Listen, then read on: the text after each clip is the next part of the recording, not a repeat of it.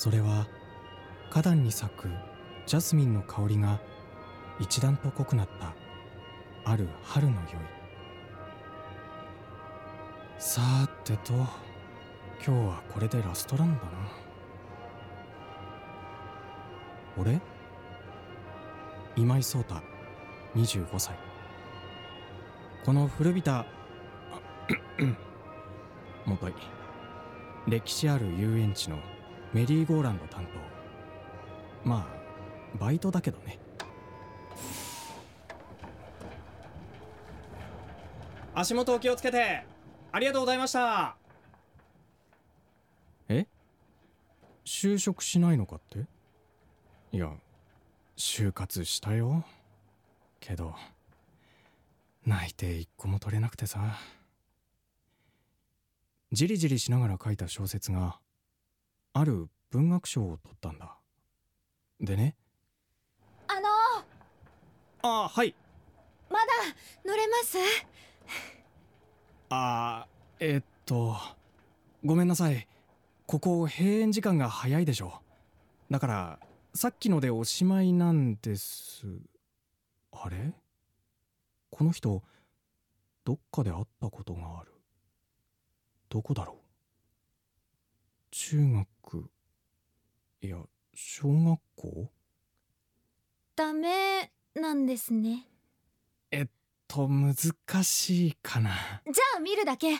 え？見ていいですか？木馬。あうんうん。じゃあまあちょっとだけなら。りがとう。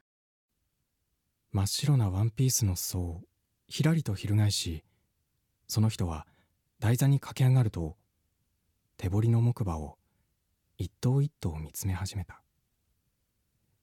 その様子はなんだか生きてる馬に挨拶しているみたいで。あ本当だ。何か？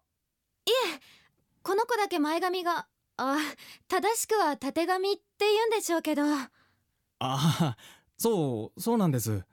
こいつだけ垂らした前髪みたいで。だから幼く見えるっていうか愛嬌あるっていうか。すっきりした。決心ついた。ん？別れます。彼と。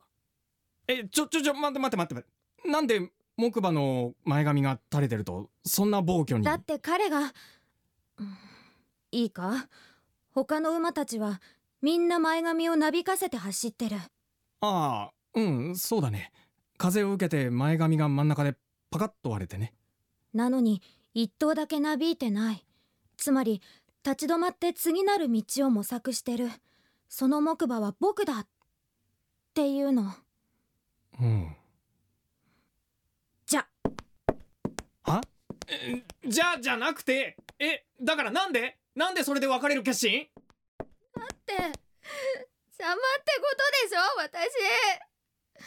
彼は一人で進んできたそういうことでしょ？いやあのねあうーん。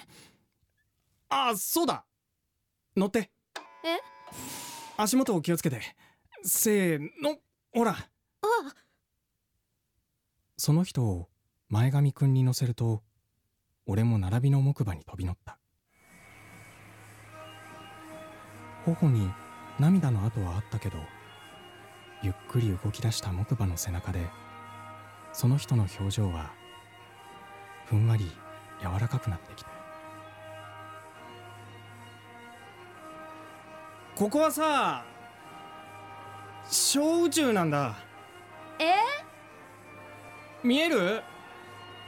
ゴンドラの妖精も木馬たちもさメリーにゴーラウンドしてる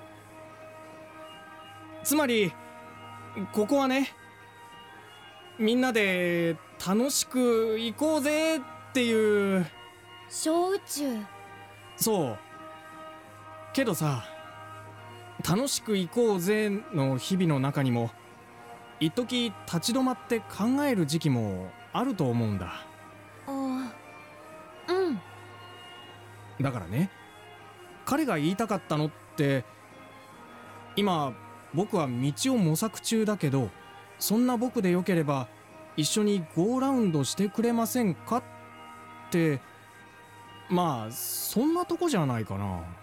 うーん。ええそうなの？あおおちょちょっとしっかり捕まって。ごめん。私こう見えておっちょこちょいなとこあって。えいや十分そう見えてるけど思い出していた。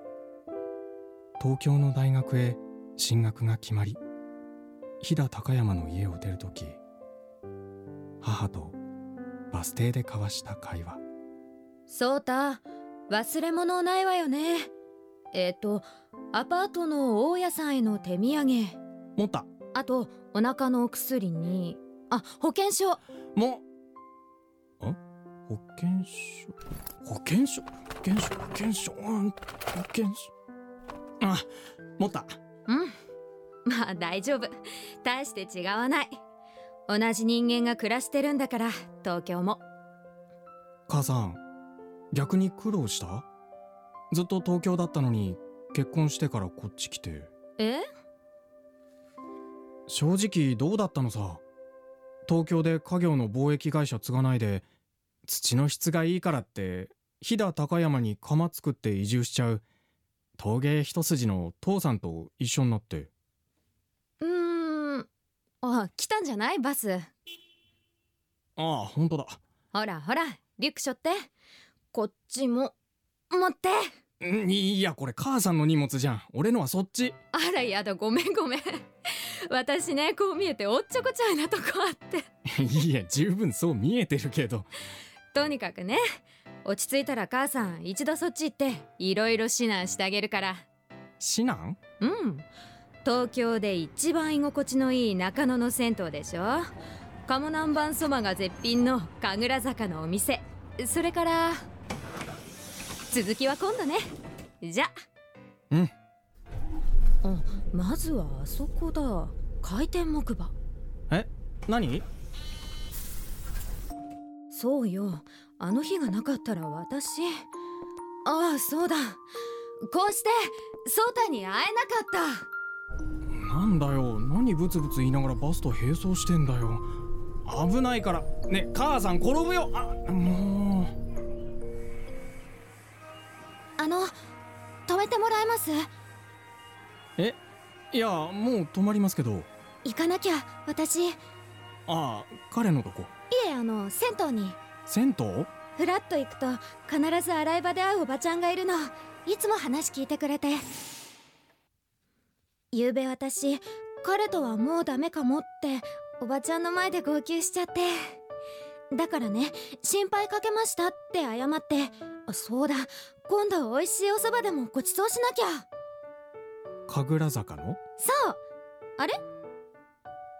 あなたもしかしてはい。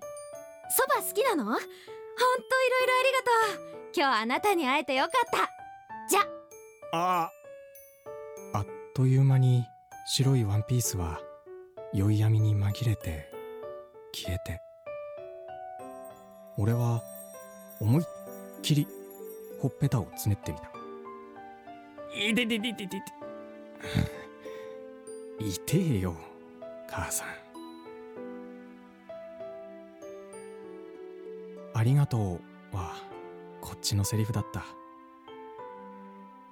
ヘラヘラのんきな顔でバイトしてるけど木馬に揺られる家族連れなんか見てると時々「あー!」って叫び出しそうでさ。次の作品行き詰まってて一歩も先に行けなくて。こんなに孤独で苦しいのはきっと宇宙に俺一人だって思い込んでたんだぜ。かっこ悪い。さあ帰って続きを書こう。楽しく行こうぜ。メリーにゴーラウンドだ。な前髪くん。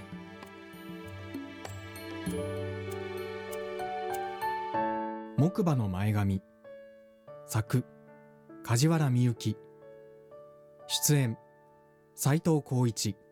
マリナ。